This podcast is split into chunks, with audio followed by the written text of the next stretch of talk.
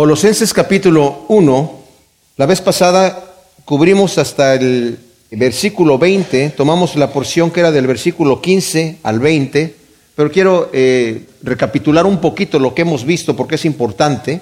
Como he, dicho en otras ocasiones, la, iglesia de Colosas Pablo no la fundó, eh, se cree que la fundó Epafras, que fue uno de los colosenses que fueron a visitar a Pablo mientras estaba en Éfeso.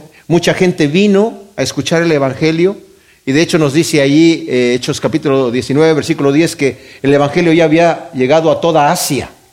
Y Epafras nos dice en la primera parte del, eh, del capítulo 1, del versículo 6, ¿verdad? Y versículo 7, que Epafras había llevado el Evangelio allá.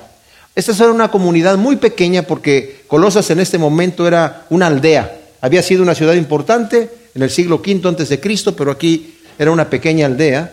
Y lo interesante es que algunos han dicho que la epístola de Colosas tal vez es la mejor carta que Pablo ha escrito, una de las más poderosas. Ciertamente el mensaje que tiene es para nosotros importantísimo. Es muy parecida a la carta de los Efesios, pero en la carta de los Efesios el énfasis está sobre el Espíritu Santo, sobre el cuerpo de Cristo. Se mencionan muchas cosas parecidas, pero aquí el énfasis está en la supremacía de Cristo. ¿Por qué esto es importante? Porque como vamos a ver, mis amados, Cristo lo es todo para nosotros. Cristo lo es todo. El Evangelio había entrado puro a Colosas y los colosenses estaban firmes. No tenían los problemas que tenían los Gálatas, no tenían los problemas que tenían los Corintios, ni, ni tampoco tenían los problemas que en un momento dado pudieran haber tenido otras iglesias a las que Pablo tiene que hablar de una forma dura. Aquí había una seguridad en el Evangelio pero estaban siendo atacados con varias filosofías. La gente, había unos falsos maestros que no eran tan, tan falsos, digamos, en el sentido de que se consideraban hermanos en la fe, pero estaban confundidos. Algunos eran judíos que eran, estaban apegados a la ley y estaban implantando un legalismo. también estaban confundiendo con otras supuestas teorías que había de adoración a los ángeles y el gnosticismo, que también era una corriente que se estaba eh, fraguando y se fraguó hasta, quedó ya solidificada hasta el siglo segundo, ¿verdad? En donde decían que todo lo material es malo y todo lo espiritual es bueno, así que, este, eh, por un lado, algunos de los gnósticos decían, pues hay que castigar la carne, ¿verdad? Y eh, se hacían ascetas, que estos, gente que sufría mucho y castigaba mucho el cuerpo con muchas regulaciones para poder liberar el espíritu de alguna manera. O decían, la carne no tiene solución, entonces vive como se te pega la gana en cuanto a tu cuerpo, al fin y al cabo tu espíritu está libre. Entonces vamos a ver que Pablo va a tocar todas estas cosas aquí. Bueno, el detalle es que Pablo ya nos ha venido diciendo que Cristo nos dice en el versículo 15, lo cubrimos la vez pasada, además lo voy a repasar, que Cristo es la imagen del Dios invisible, o sea, Dios se hace visible. Muchos dicen que Dios no se puede los gnósticos decían que a Dios nadie lo puede ver. Bueno, los, los, musulmanes también dicen que Dios no se puede conocer. Pero aquí dice, sí, sí se puede conocer. Cristo es la imagen del Dios invisible. El Señor le dijo a Felipe, el que me ha visto a mí ha visto al Padre, porque Felipe le preguntó, muéstranos al Padre y nos basta. Le dijo, ¿tanto tiempo he estado con ustedes y no me conoces, Felipe? ¿Se imaginan ustedes? Cristo vino a personificar el carácter del Dios, porque Él es Dios. Y nos dice, porque en Él fueron creadas todas las cosas en los cielos y en la tierra, visibles e invisibles, tronos, dominios, principados, potestades, todo fue creado por Él y para Él. Todo lo que está en, los cielos y en la tierra, fíjense, todas las potestades, ¿qué quiere decir potestades, dominios y principados? Pues son como rangos que hay, como nosotros tenemos en, el, el cuerpo militar, ¿verdad? Tenemos tenientes, coroneles, sargentos, etcétera. Es más o menos algo parecido acá. Pero, ¿se imaginan ustedes? El mismo diablo lo hizo el Señor. Claro, no lo hizo malo, pero lo creó. No es como dicen los mormones que es, el, diablo es hermano de, de Jesucristo. No, Cristo no es un ser creado. Cristo es Dios, el Dios eterno. Y nos dice, Él es el, antes de todas las cosas, ¿verdad? Y todo subsiste en Él.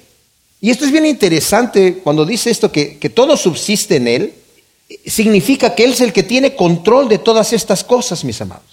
Miren, yo di un, ejemplo un poquito simplista la otra vez acerca del, átomo, ¿verdad? Y les decía como que algunos decían que en el centro del átomo están los protones y, los neutrones y como las cargas eléctricas del mismo, eh, la misma carga se repelen, la fuerza con la cual se repelen los neutrones, los protones es muy fuerte, entonces ¿quién los está manteniendo juntos?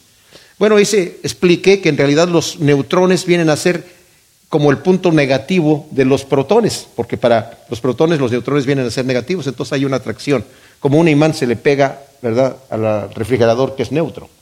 Pero es muy simplista esa, esa, esa esta solución, porque también hay una fuerza que se llama la fuerza fuerte atómica y la fuerza débil atómica que mantienen el núcleo unido de alguna manera. Pero hay un detalle bien especial que nada más solamente les quiero decir para que se den cuenta del gran poder de nuestro Dios. Esto es increíble.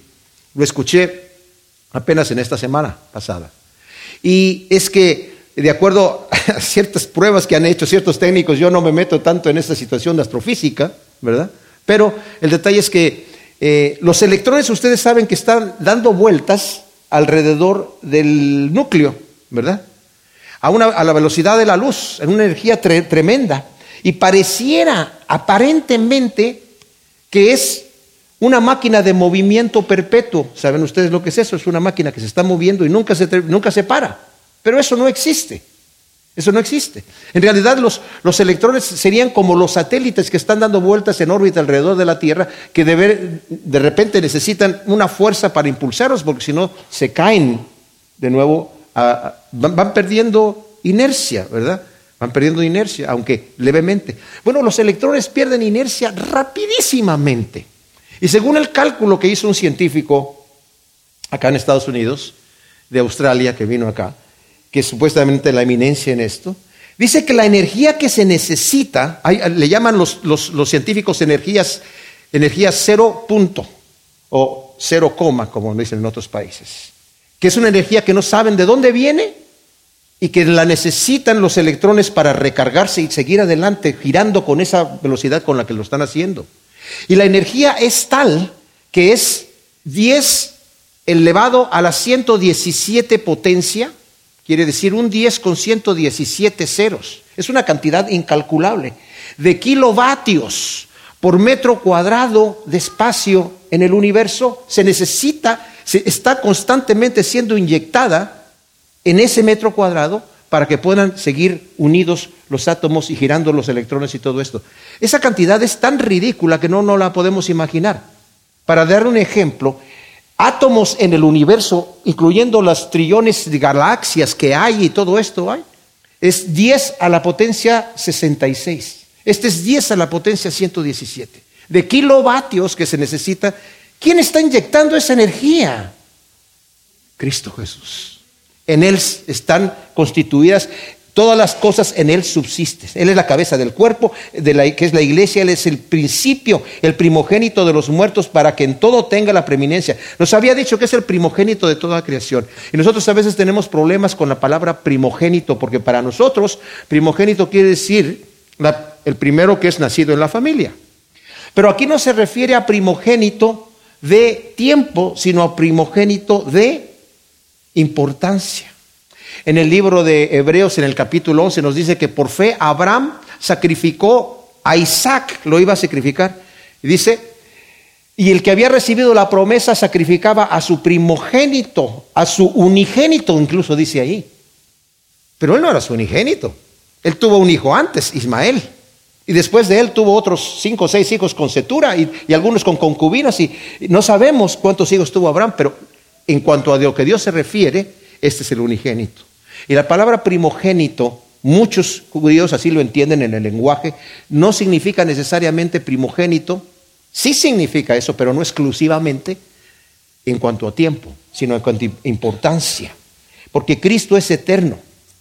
Y luego dice, Él es la cabeza del cuerpo, ¿verdad? Por cuanto Él dice el versículo 19, por cuanto plugó que la plenitud de todo habitara en Él. Ahora, la vez pasada cuando yo leí esta parte de aquí del, versículo 19, en donde dice, por cuanto agradó al Padre, la, palabra el Padre no está en el texto griego.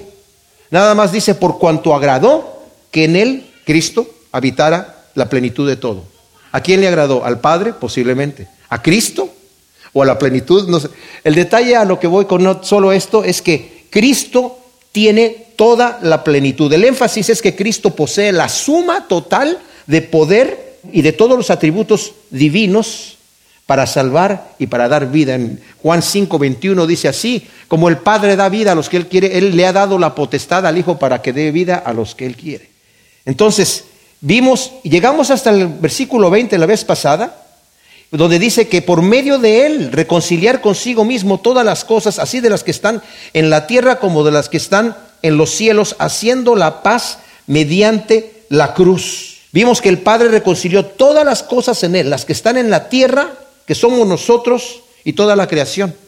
Mencionamos que en Romanos 8, Pablo nos dice del versículo 19 al 23 que toda la creación está en agonía, está eh, gimiendo, queriendo ser, ver la manifestación de los hijos de Dios, porque ha sido sujetada a vanidad por medio del Señor mismo que la sujetó a vanidad. ¿Qué quiere decir esto?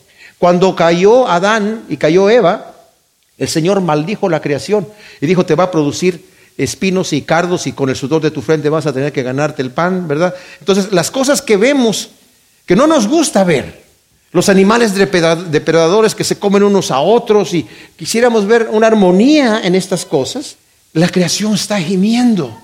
Porque eventualmente, como nos dice Isaías, el león va a habitar con la oveja y no se la va a comer, van a estar durmiendo juntos, pastando juntos. El león va a comer pasto como un buey. Un niño va a poder jugar con una víbora y no le va a picar, no va a haber mal ninguno.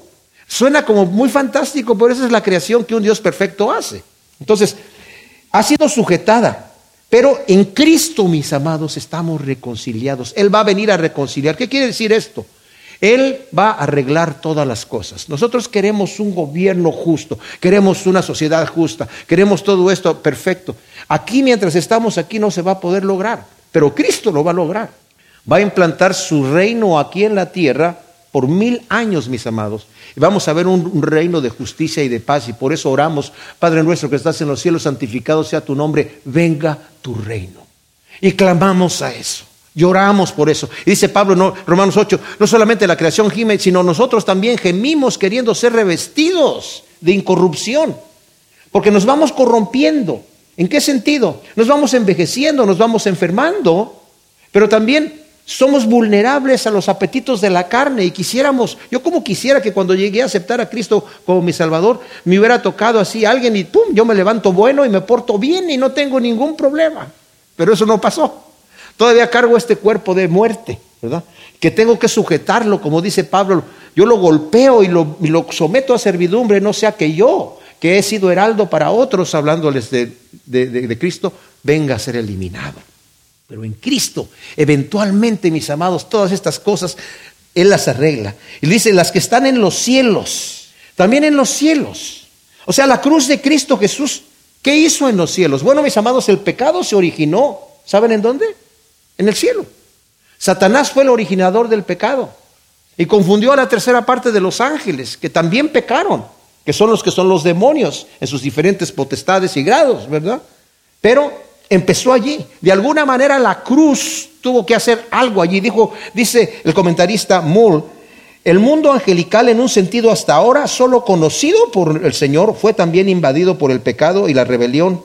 Y el mismo templo celestial tenía la necesidad de alguna manera que un efecto purificador descendiera sobre él de la cruz. O sea, de alguna manera, el trabajo que el Señor hizo también afectó los cielos. Pero dije yo que los ángeles no tienen Salvador. Hebreos 2.16 nos dice que Cristo vino a morir no por los ángeles, sino por los descendientes de Abraham, que somos nosotros, ¿verdad? En este caso lo explica claramente que no son los que son judíos de raza, sino nosotros a través de la fe.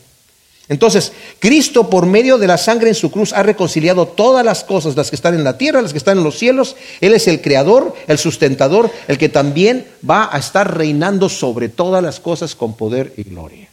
Luego en el versículo 21 nos dice, y a vosotros les dice a los colosenses, a nosotros lo podemos poner a nosotros mismos, que en otro tiempo erais extraños y enemigos por tener la mente ocupada en las malas obras, aún así, ahora os reconcilió en su cuerpo de carne por medio de la muerte para presentaros santos y sin mancha e irreprensibles delante de él. Mis amados, los colosenses como dije, al igual que todos nosotros, antes de recibir el Evangelio eran paganos convencidos. Sus vidas eran en una continua hostilidad hacia Dios, tanto mental como práctica. Fíjense cómo se lo dice a los Efesios eh, el apóstol Pablo en el capítulo 2, del 1 al 3 dice, en cuanto a vosotros estabas muertos en vuestros delitos y pecados, en los cuales anduvisteis en otro tiempo según el curso de este mundo, conforme al príncipe de la potestad del aire, del espíritu que ahora actúa en los hijos de desobediencia.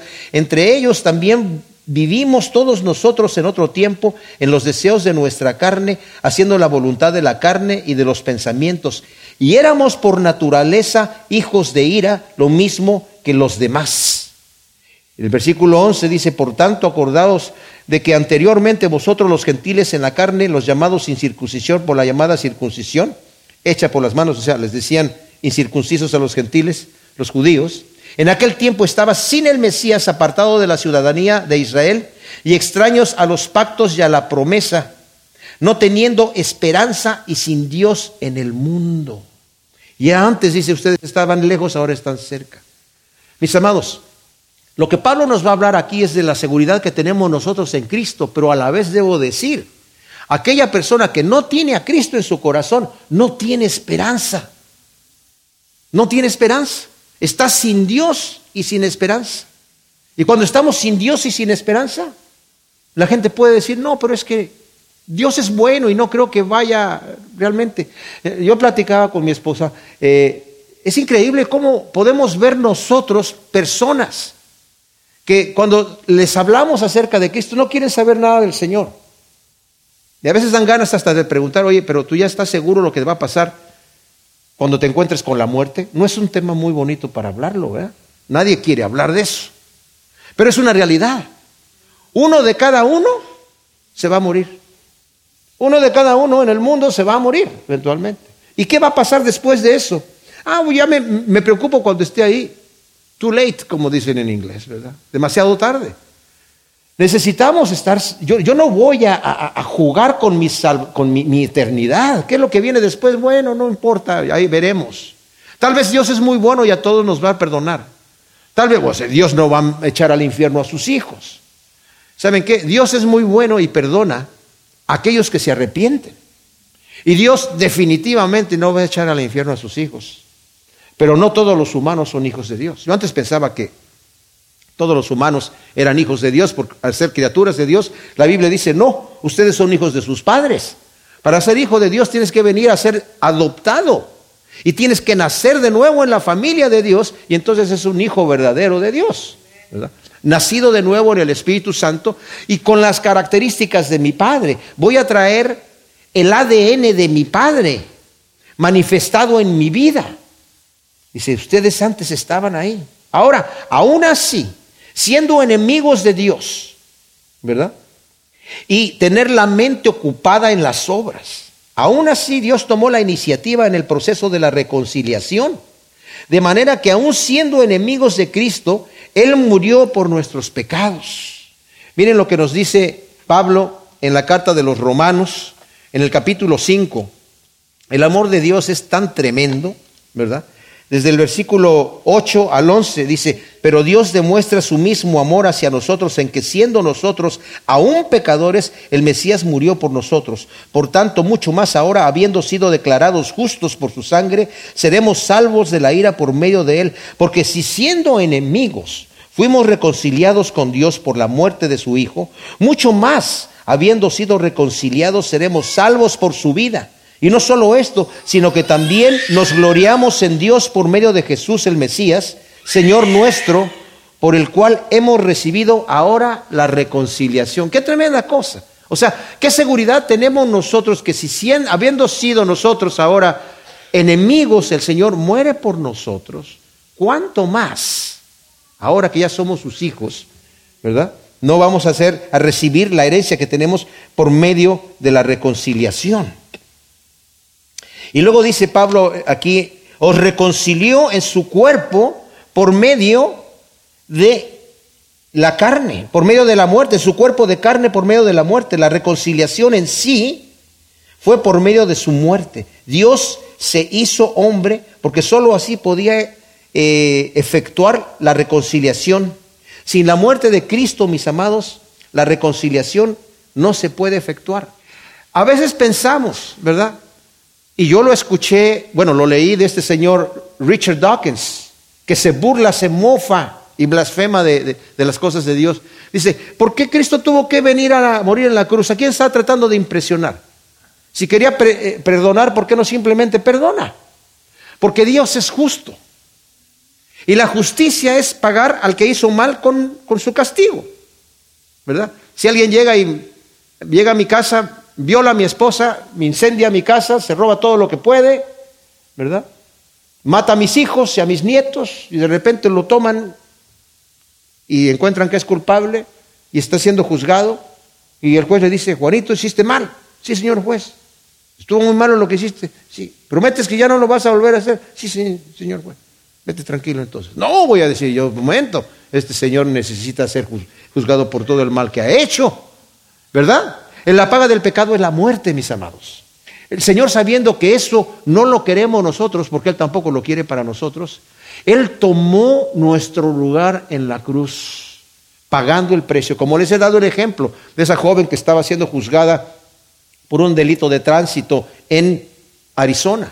Y el juez que estaba dando la sentencia le puso la multa más grande que le permitió la ley por esa infracción. Y dada la sentencia se levantó, se quitó la toga, sacó su chequera y él mismo hizo el cheque porque esa joven era su hija. No quebrantó la ley, pero él pagó la deuda. Eso fue lo que el Señor hizo con nosotros. en, en, Segunda de Corintios, Pablo nos lo dice de esta manera. En Segunda de Corintios capítulo 5, al final del capítulo, en el versículo 21, dice, al que no conoció pecado por nosotros lo hizo pecado para que nosotros llegáramos a ser justicia de Dios en él. En Primera de Pedro, em, en el capítulo 3, versículo 18, nos dice así, porque también el Mesías padeció una vez por los pecados, el justo por los injustos, para llevaros a Dios, muerto en la carne, pero vivificado en el Espíritu. O sea, el precio se tenía que pagar y el Señor lo pagó. Dice la escritura que viendo el gozo puesto delante de él, sufrió la cruz. Estamos hablando, mis amados, aquí del creador del universo, el Dios eterno, que no tenía que hacer estas cosas, pero él las pensó desde antes de crearnos, porque la escritura le llama al, Señor Jesús el Cordero inmolado desde antes de la fundación del mundo. Él sabía que, que Adán iba a pecar, que Eva iba a desobedecer, iba a convencer a su marido, que el pecado iba a entrar en el mundo, pero por amor a los escogidos, Él hizo todo esto. Y les voy a decir una cosa. Como dice C.S. Lewis, este tremendo filósofo cristiano, escritor. Ah, porque a veces pensamos, bueno, si Dios, yo llego a la eternidad, muero y me doy cuenta de todo lo que está pasando ahí, y digo, ay, no, dame otra oportunidad, Señor. Si una segunda oportunidad fuera suficiente para mi salvación, dice C.S. Lewis, el Señor lo hubiera hecho. Si un millón de oportunidades fueran suficientes, para mi salvación, el Señor no las hubiera dado. No es que el Señor hizo este mundo porque se le ocurrió, es que no había otro, no había otra manera. Cuando lleguemos ahí a lo mejor Él nos lo va a hacer entender. Pero mientras estamos aquí, confiando en Él. Luego el versículo 23 de este capítulo 1, mis amados, es un versículo bien especial porque ha creado mucha confusión en muchas personas. Ah, los está diciendo Pablo a los colosenses, ¿verdad? A nosotros nos podemos poner esta misma etiqueta, no lo podemos escuchar a nosotros. Y a nosotros, ¿verdad? Dice el versículo 21, que en otro tiempo éramos extraños y enemigos por tener la mente ocupada en las malas obras, aún así el Señor nos reconcilió en su cuerpo de carne por medio de su muerte para presentarnos santos y sin mancha e irreprensibles delante de Dios. ¿Cómo nos va a presentar el Señor santos y sin mancha e irreprensibles? Nosotros, ¿quién se siente irreprensible en este momento? Santo y sin mancha totalmente, que diga yo, levante la mano y yo quiero hablar con la tal persona después del servicio para que me diga cómo le hace. Pero esto quiere decir, la frase demuestra el propósito final de Dios para los redimidos. Cristo, por medio de su sangre derramada en propiciación por nuestros pecados, pagó el precio completo, de manera que es Él quien nos va a presentar santos y sin mancha con gran alegría delante del Padre. Miren, Pablo les está diciendo a los corintios, en el primer capítulo, hablando del Mesías, nos dice el versículo 7, el cual también os sostendrá hasta el fin para ser hallados irreprensibles en el día de nuestro Señor Jesús. O sea que es Él el que me va a sostener hasta el fin para presentarme santo y sin mancha con gran alegría en aquel día delante del Padre. En la carta de Judas, Judas el medio hermano del Señor, al final, los últimos dos versículos dice, y aquel que es poderoso para guardaros sin caída y presentaros sin mancha delante de su gloria con gran alegría, al único Dios nuestro Salvador, sea la gloria, la majestad, el dominio, el poder por medio de Jesús, el Mesías nuestro Señor, desde antes de todos los siglos, ahora y por todos los siglos. Amén. O sea, Él es el que me va a presentar. ¿Y cómo lo va a hacer? Bueno, mis amados, nosotros hemos sido declarados justos. ¿Por qué? Porque Cristo murió en la cruz y pagó por mis pecados. Pero es muy fácil confundirse y decir, bueno, ya eso fue, pagó por mis pecados pasados, pero ¿qué pasó con los, con los presentes? También pagó por esos. ¿Y los futuros? También. Por eso me va a poder presentar puro y sin mancha. Pero así como yo tuve que venir humillado, pidiendo perdón, con la intención, fíjense muy bien, de cambiar delante de Dios. Esa intención sincera. Y pude recibir el perdón. Así tengo que vivir mi vida constantemente en el presente y así tengo que estar caminando hacia allá, porque tengo que vivir en un crecimiento. Por eso dice el versículo 23, que es el que estamos ahora. Si es que en verdad permanecéis fundamentados en la fe y firmes y sin moveros de la esperanza del Evangelio que habéis oído, el cual ha sido proclamado en toda la creación que está debajo del cielo, del cual yo, Pablo, llegué a ser ministro. O sea, mis amados, tiene que haber un evidente contraste porque lo hay. ¿Qué éramos antes? Éramos extraños, ahora somos santos. Antes éramos enemigos, ahora somos sin mancha. Antes éramos obradores del mal y ahora irreprensibles. Es así como el Señor nos está mostrando. Romanos 4 o 5 dice el Señor, ahora por medio de la fe nos ha declarado justos y nos llama justos, siendo nosotros injustos, nos llama justos. Siendo pecadores nos dice que ya estamos limpios. Pero si yo vivo una vida apartada, una vida totalmente en contra de la voluntad de Dios. Lo que la escritura me va a decir, mis amados, es que estoy demostrando que yo realmente no soy cristiano. Traigo el título y digo, Señor, Señor. Y el Señor me va a decir, ¿y por qué me dices Señor, Señor y no haces lo que yo digo? Yo no, te conocí. Apártate de mí ese doble maldad. ¿Cómo que no me conoces si soy fulano de tal? No te conocí en la, en la relación siervo, Señor, porque yo nunca fui tu Señor. Señor no es su nombre y Jesucristo es su apellido, Señor es su título. Es mi, amo, mi jefe, el que me dice cómo tengo que vivir. Yo tengo que estar de acuerdo a su voluntad. De otra manera, puedo traer el título, puedo venir a la iglesia todas las veces que quiera, puedo memorizarme la Biblia, escuchar todos los estudios bíblicos y andar en todas estas cosas, pero yo vivo una vida que va contraria a la voluntad de Dios, es una situación tremenda. Si en verdad permanecéis fundados, la frase se puede traducir también dado por sentado que. Aquí de hecho la Biblia textual que la tengo aquí, porque este sí no necesariamente es condicional. También puede ser aquí, dice, ya que en verdad permanecéis fundamentados en la fe. De cualquier manera dice lo mismo. ¿Por qué? Porque si no estoy permaneciendo en la fe, demuestro que no estoy en la fe. Pero si permanezco en la fe, demuestro que sí estoy en la fe. Y aquí, aunque Pablo esté diciendo ya que ustedes están fundamentados en la fe, está perfecto. Pero ¿qué tal si no lo estoy? ¿Qué tal si me estoy desviando? ¿Qué tal si estoy caminando en la dirección opuesta? Entonces estoy demostrando que no soy cristiano. Estoy demostrando que no he nacido de nuevo que mis frutos, dice el Señor, por sus frutos los van a conocer al árbol. No se recogen buenos frutos del árbol malo, ni frutos malos del árbol bueno. Eso no puede pasar. Entonces, esto es, esto es tremendo, mis amados. La perseverancia en la fe es la prueba del carácter de una fe genuina y por lo tanto es indispensable para la salvación. Lo voy a repetir. La perseverancia es la prueba del carácter de una fe genuina y por lo tanto es indispensable para la salvación. En Hechos 3:43, Pablo y Bernabé les dicen a los que estaban en Antioquía de Pisidia, permanezcan en la fe.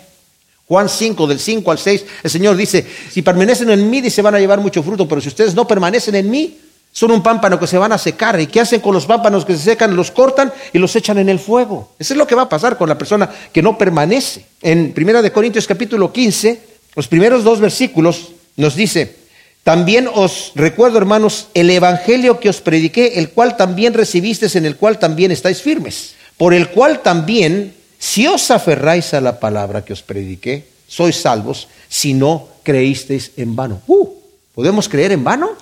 Si no me aferro a lo que creí, estoy creyendo en vano.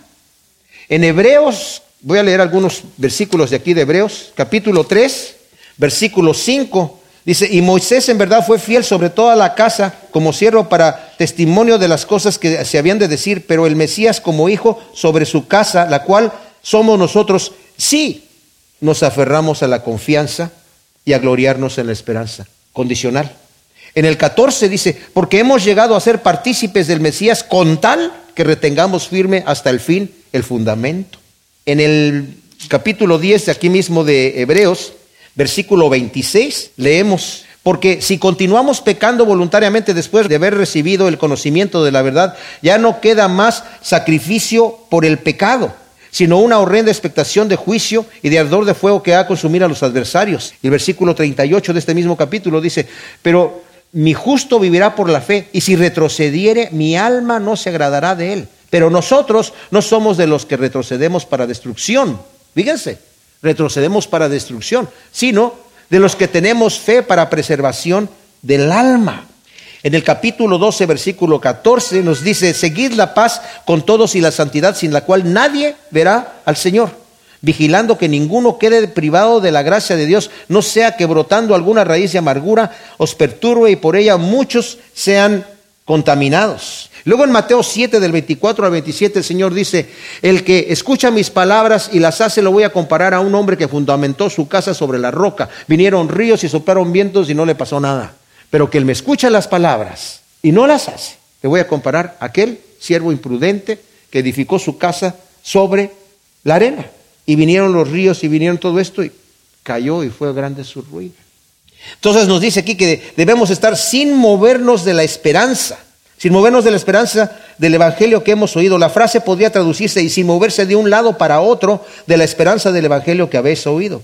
Aún con la amenaza de las doctrinas erróneas de los falsos maestros, Pablo confiaba en la madurez espiritual de los colosenses para mantenerse firmes en la esperanza del Evangelio. Y por eso les habla de esta manera, mis amados el cual se predica, dice aquí, en toda la creación que está debajo del cielo. Los falsos maestros enseñaban que la salvación era para un grupo selecto de personas solamente, de iniciados, que podían absorber la sabiduría eh, secreta que sus instructores les impartían. Pero Pablo refuta esta teoría, mis amados, y expone que el Evangelio se proclama en toda la creación que está debajo del cielo. Es decir, el Evangelio es para todos los seres humanos, sin distinción. Y Pablo dice, para lo cual yo he sido llamado a ser ministro. Luego el versículo 24 dice, ahora me regocijo en los sufrimientos por vosotros y completo en mi carne lo que faltaba de las aflicciones del Mesías por su cuerpo, que es la iglesia. Este versículo ha dado ocasión para muchas interpretaciones negativas.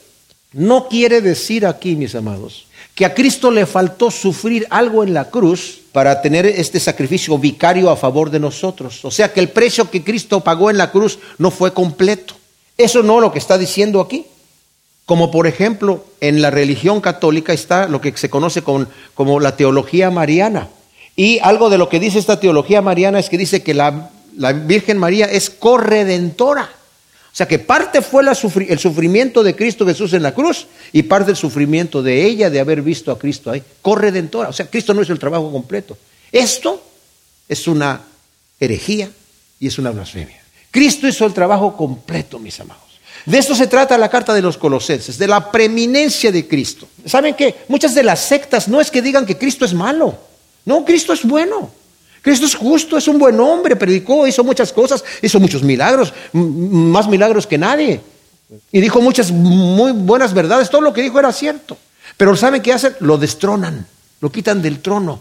Nada más lo hacen un ladito y dicen, es uno, es parte de todo el sistema aquí, ¿verdad? Pero en vez de decir, Cristo lo es todo, en Él está la plenitud de todo, mis amados. Cristo hizo el trabajo completo. Y eso es algo que es bien, bien importantísimo, mis amados. ¿A qué se refiere entonces el sufrimiento de Pablo? Se refiere a los padecimientos que tenía en su carne. El Señor le había dicho en Hechos eh, 9:16, porque él dice aquí, y completo en mi carne lo que le faltaba a las aflicciones del Mesías por su cuerpo, que es la iglesia. ¿Por quién está sufriendo aquí Pablo? Por la iglesia. Porque está llevando el Evangelio a los gentiles. ¿Qué le pasó a Pablo cuando llegó a Jerusalén y está dando su testimonio? Estaba todo el mundo tranquilo escuchando lo que estaba diciendo Pablo hasta que mencionó la palabra gentiles, ¡pah! que muera este hombre. Pablo hubiera predicado el Evangelio tranquilamente si solamente se mueve entre los judíos. Pero como el Señor lo llamó a predicar entre los gentiles, habiendo sido un fariseo de fariseos, fanático, perseguidor de la iglesia, Pues eso era lo que estaba en conflicto. Entonces él estaba sufriendo esta persecución, como el Señor también nos dice en Juan 15, 18 al 21. A mí me han perseguido, a ustedes los van a perseguir. Y lo dice en Juan 16, 33, en el mundo tendréis aflicción, pero confiad en mí, yo he vencido al mundo. A eso se está refiriendo Pablo. Yo estoy sufriendo no lo que le faltaba a Cristo sufrir, sino lo que corresponde. Mismo Pablo, cuando iba yendo camino a Damasco, mis amados, se le aparece el Señor y le dice, Pablo, ¿por qué me persigues? ¿Quién eres tú? Yo soy Jesús, a quien tú persigues. Pablo le pudo haber dicho, Señor, perdóname, yo no te estoy persiguiendo a ti, estoy persiguiendo a, a, aquellos que están hablando de ti. No, estás persiguiendo a mí. El que lo hace a uno de estos pequeños, a mí me lo está haciendo. Por eso dice, estoy sufriendo lo que le faltó al Señor. ¿Ustedes creen que el Señor no sufre, aunque está en la gloria, con el sufrimiento nuestro? Lo que tú sufres, el Señor lo sufre. El Señor lo sufre también. Pero es parte de lo que nos está moldeando, nos está templando en las cosas del Espíritu de Dios, mis amados. Por eso dice Santiago en su primer capítulo, tengan gozo cuando estén en diversas pruebas porque sepan que la prueba de su fe produce paciencia, templanza, tenacidad, firmeza, dureza, una fe fundada, bien fundada. La prueba viene para eso, es un ejercicio espiritual que va a hacer que tu hombre interior espiritual esté fuerte, firme en las cosas de Dios y que no se mueva para nada. El mismo Pablo nos dice en Romanos capítulo 5, en este capítulo 5 une nuestra esperanza viva, que es una esperanza gloriosa. ¿Cuál es la esperanza que tenemos nosotros, mis amados? Es la esperanza de estar con Cristo Jesús en la gloria eterna, donde no va a haber frío ni calor, donde no va a haber tristeza ni dolor, donde el Señor, cualquier cosa que se nos ocurra, ponernos triste por alguna cosa, va a enjugar nuestras lágrimas. La gloria eterna es, dice la Escritura, dice los Salmos, eh, en su presencia hay plenitud de gozo y delicias a su diestra para siempre. Obviamente, si Dios es todopoderoso, ¿no se estará dando la gran vida? Por supuesto, y se la está dando y nos ha llamado a eso. Yo he venido para que tengan vida y una vida abundante, no una vida mediocre. Yo he venido para que su gozo sea completo, no un gozo chiquito, algo que sea total. Pero no es a la manera del mundo, no es a la manera de la carne que tú vas a lograr esa vida completa y ese gozo completo, esa vida abundante, sino siguiendo las instrucciones del Espíritu de Cristo que está morando en nosotros, mis amados. En Romanos 5 dice, por tanto, habiendo sido declarados justos por la fe, tenemos paz ante Dios mediante nuestro Señor Jesucristo, por medio de quien también hemos obtenido derecho de entrada a esta gracia en la cual estamos firmes y nos gloriamos en la esperanza de la gloria de Dios. O sea, hemos entrado a esta esperanza de la gloria. Gloria significa todo este placer y este gozo que está en la presencia de Dios, en esta esperanza de vida eterna, de entrar delante del Señor, a donde no va a haber más muerte y más dolor. nos gloriamos en eso, ¿verdad? Pero dice el versículo 3 que sigue, dice, y no solo eso, sino que hasta nos gloriamos en las tribulaciones sabiendo que la tribulación produce constancia y la paciencia, que es constancia y perseverancia, carácter aprobado y el carácter aprobado, esperanza y la esperanza no será avergonzada porque el amor de Dios ha sido derramado en nuestros corazones por el Espíritu Santo que nos fue dado. Qué tremenda esperanza tenemos en nuestro Señor. Entonces Pablo dice, yo estoy sufriendo, pero no, no, no estoy, ay, ¿cómo estoy sufriendo? Pablo nunca se queja de sus sufrimientos, sino más bien dice, los estoy padeciendo con gozo con gozo, porque eso es lo que a mí me ha tocado. Y a cada uno de nosotros nos toca nuestro pedacito también de sufrimiento, ¿verdad? Pero es para nuestro beneficio, mis amados. Y como dije yo, no vamos a poder entender, Pablo lo dice aquí, el leve sufrimiento que nosotros tenemos aquí no se compara con lo que el Señor nos va a dar allá por el sufrimiento que estamos teniendo aquí. Y también nos dice que todas las cosas ayudan para bien a aquellos que amamos al Señor. El Señor nos dice que si sufrimos por causa de la justicia y por causa del reino de Dios, que nos gocemos porque nuestro galardón va a ser grande. En el libro de los Hechos, cuando azotaron a Juan y a Pedro por andar predicando el nombre de Cristo, dice que salieron gozosos por haber sido tenidos por dignos de padecer por causa del reino. Tú, puedes decir, bueno, yo no estoy padeciendo por causa del reino, yo simplemente tengo una enfermedad, tengo una tribulación, me, sucedió esta tragedia y no, no fue porque estuve predicando el Evangelio. Padecemos eso e, esas adversidades, mis amados, por causa del reino de Dios, cuando nosotros encomendamos nuestra causa al Señor. Señor, estoy padeciendo esto, pero lo pongo en ti, y lo que tú quieras enviarme, envíamelo, lo tomo en tu nombre. Lo tomo en tu nombre. Job, ¿acaso padeció por andar siendo injusto? ¿No? Era un varón íntegro, irreprensible. Pero aún así tuvo que padecer porque el Señor quiso bendecirlo más. Abraham acaso tuvo que padecer cuando el Señor le dijo, eh, sacrifícame a tu hijo Isaac. Le pudo haber dicho, ¿esa es la clase de Dios que estoy sirviendo?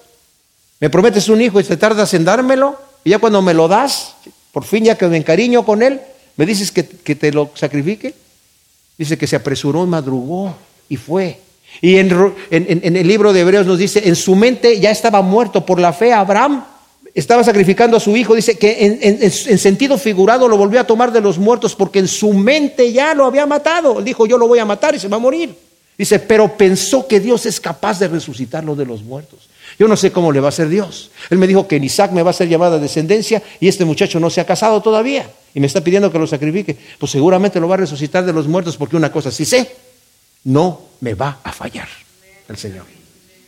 Y esto es, eh, cuando padecemos así, mis amados, estamos padeciendo en el nombre de Cristo Jesús, ¿verdad? Ahora, versículo 25 dice Pablo aquí, de la cual esta iglesia, llegué a ser ministro según la administración de Dios que me fue dada para con vosotros a fin de que proclame plenamente la palabra de Dios, cumplidamente. O sea, este evangelio a los gentiles, Pablo enfatiza su llamado. Es imperativo y demanda que él trabaje arduamente y seguramente se esforzó por predicar al mayor número de personas posible.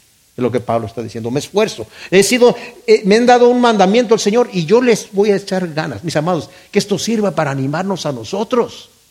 A decirle, Señor, el poco tiempo que me queda aquí lo quiero vivir al máximo para ti. Aquí estoy, heme aquí, envíame a mí, prepárame, capacítame, heme aquí, Señor. No te dejes que el enemigo te diga, tú ya no eres nada. ¿Tú qué tienes para darle al Señor? ¿Saben qué? El Señor no busca vasos llenos, busca vasos vacíos. Al corazón contrito y humillado tú no lo desprecias. Bienaventurado el pobre de espíritu, porque de él es el reino de Dios. Dice, es, ¿qué es lo que va a predicar Pablo? Dice, la palabra de Dios, el misterio oculto desde los siglos y edades, pero ahora manifestado a sus santos. Wow, lo que Pablo predica es el misterio oculto desde los siglos y edades, que antes que Cristo viniera no había sido revelado al hombre. Misterio aquí significa el plan de Dios que antes estaba oculto, pero ahora es revelado a nosotros. Pablo muy astutamente utiliza la palabra misterio que le gustaba mucho a los gnósticos utilizar. Tenemos un misterio que nada más nos hablamos nosotros. Pablo dice, a nosotros el misterio ya no lo reveló el Señor, a todos nosotros. Pero ahora es manifestado a sus santos. Dios manifestó a Pablo y a los demás apóstoles su plan de que los gentiles formasen junto con los judíos el cuerpo de Cristo, que es la iglesia. En Efesios 3 del 1 al 6 dice, el misterio de Cristo, que es que los gentiles y los judíos van a ser un solo pueblo. Pero aquí nos va a hablar otra cosa. Nos dice el versículo 27, a quienes quiso Dios dar a conocer cuál era la riqueza de la gloria de este misterio entre los gentiles, que es, ¿cuál es el misterio? Cristo Jesús en vosotros la esperanza de gloria. Ese es el misterio. Cristo vive en ti. Cristo vive en mí, mis amados. Ese es el misterio. ¿Cómo? Sí, Cristo vive en mí. ¿Y por qué Cristo? O sea, no podemos separar al Padre, al Hijo y al Espíritu Santo, mis amados. No podemos hacer eso. Porque en Juan 14, el 15 al 23, el Señor dice, si ustedes obedecen mis mandamientos, yo, el Padre y yo vamos a venir a morar en ustedes. ¿verdad? En Apocalipsis 3:20. He aquí yo estoy a la puerta y llamo. Literalmente estoy dando aldabonazos para que me abra. Y al que me deje entrar, voy a estar, sentarme a comer con él y él conmigo. Vamos a unirnos. Ese es el misterio. Cristo en mí, la esperanza de gloria. Luego dice, a quien nosotros anunciamos amonestando a todo hombre y enseñando a todo hombre con toda sabiduría para presentar a todo hombre perfecto en el Mesías. O sea, Cristo, mis amados, Pablo dice aquí, estoy, estoy amonestando a la gente y estoy enseñando. Lo negativo es amonestando, es decir, corrigiendo mediante instrucción y advertencia. Y lo positivo es enseñando con toda sabiduría, es decir, instruyendo en las escrituras para edificación del creyente, para presentar a todo hombre perfecto en Cristo. Pablo procuraba la madurez espiritual de todos sus conversos y esta madurez se obtiene mediante la relación personal con Cristo Jesús. Todo hombre y lo menciona varias veces. Todo hombre, todo hombre, todo hombre. Varias veces aquí. ¿Por qué?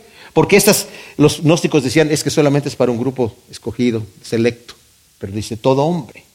A quien nos anunciamos amonestando a todo hombre, enseñando a todo hombre con toda sabiduría para presentar a todo hombre, tres veces. En lo cual también me fatigo luchando. Fíjense, aquí hay un detalle, mis amados. ¿Estaba Pablo realmente haciéndolo todo en su fuerza? No dice, yo me fatigo. La palabra es esforzarse, agonizar, la misma que utilizan en, Lucas, donde dice, agoniza para entrar por la puerta estrecha, porque te digo que muchos procurarán entrar y no podrán una vez que haya sido ya cerrada la puerta. Es una, un esfuerzo fuerte. Pero ¿qué dice? Me fatigo luchando, pero conforme a su potencia, la cual actúa poderosamente en mí. Es casi pleonástico lo que está diciendo, casi repetitivo. La potencia que poderosamente actúa poderosamente y con mucha potencia en mí. Porque el poder de Dios se hace manifiesto aún más en los débiles. Nadie puede decir es que yo no puedo, Señor. No, yo sé que tú no puedes, el Señor me va a decir, pero yo sí puedo. Si dejas que yo haga la obra en ti, yo la voy a hacer. Esa es la confianza que tenemos, mis amados. Como dice la escritura en segunda de Pedro 1 del 3 al 4, el Espíritu Santo me da el poder para vivir literalmente como Dios manda.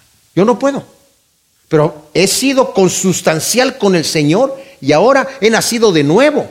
Antes mis obras eran trapos de inmundicia, las buenas. Ahora puedo presentar mi cuerpo en sacrificio vivo y activo delante de Dios y cómo hacer un sacrificio agradable. Y voy a no conformarme a este mundo, sino siendo renovado en la transformación de mi entendimiento por el poder de Dios. Y así voy a comprobar, dice Romanos 12, 1 y 2, cuál es la voluntad de Dios agradable y perfecta. Dios quiere para nosotros lo mejor, mis amados. Y tenemos ya lo que necesitamos. Y el que no lo tenga, como dice Pablo en Corintios, examínate si estás en la fe o no. ¿Que no sabes que el Cristo mora en en ustedes. Y si ustedes no tienen el, Espíritu de Cristo, entonces no son de Él, a menos que sean reprobados. Dice, si Cristo no está en ustedes, estos son reprobados.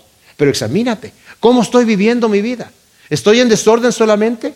Dice la Escritura, eh, si escuchas hoy su voz, no seas como en el día de la provocación, no endurezcas tu corazón, para que lo que está enfermo sea sanado y para que lo que se ha salido del camino vuelva a entrar.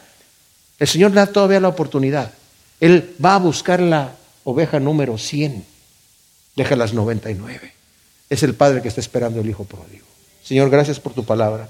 Qué consuelo tenemos, qué aliento de saber que tú tienes para nosotros lo mejor y estás con los brazos abiertos, Señor. Ayúdanos a aprovechar estas cosas que escuchamos para acercarnos a ti, enamorarnos. Enamóranos de ti, Señor. Transforma nuestro corazón para que busquemos las cosas de arriba y no las de la tierra, Señor. En el nombre de Cristo Jesús. Amén.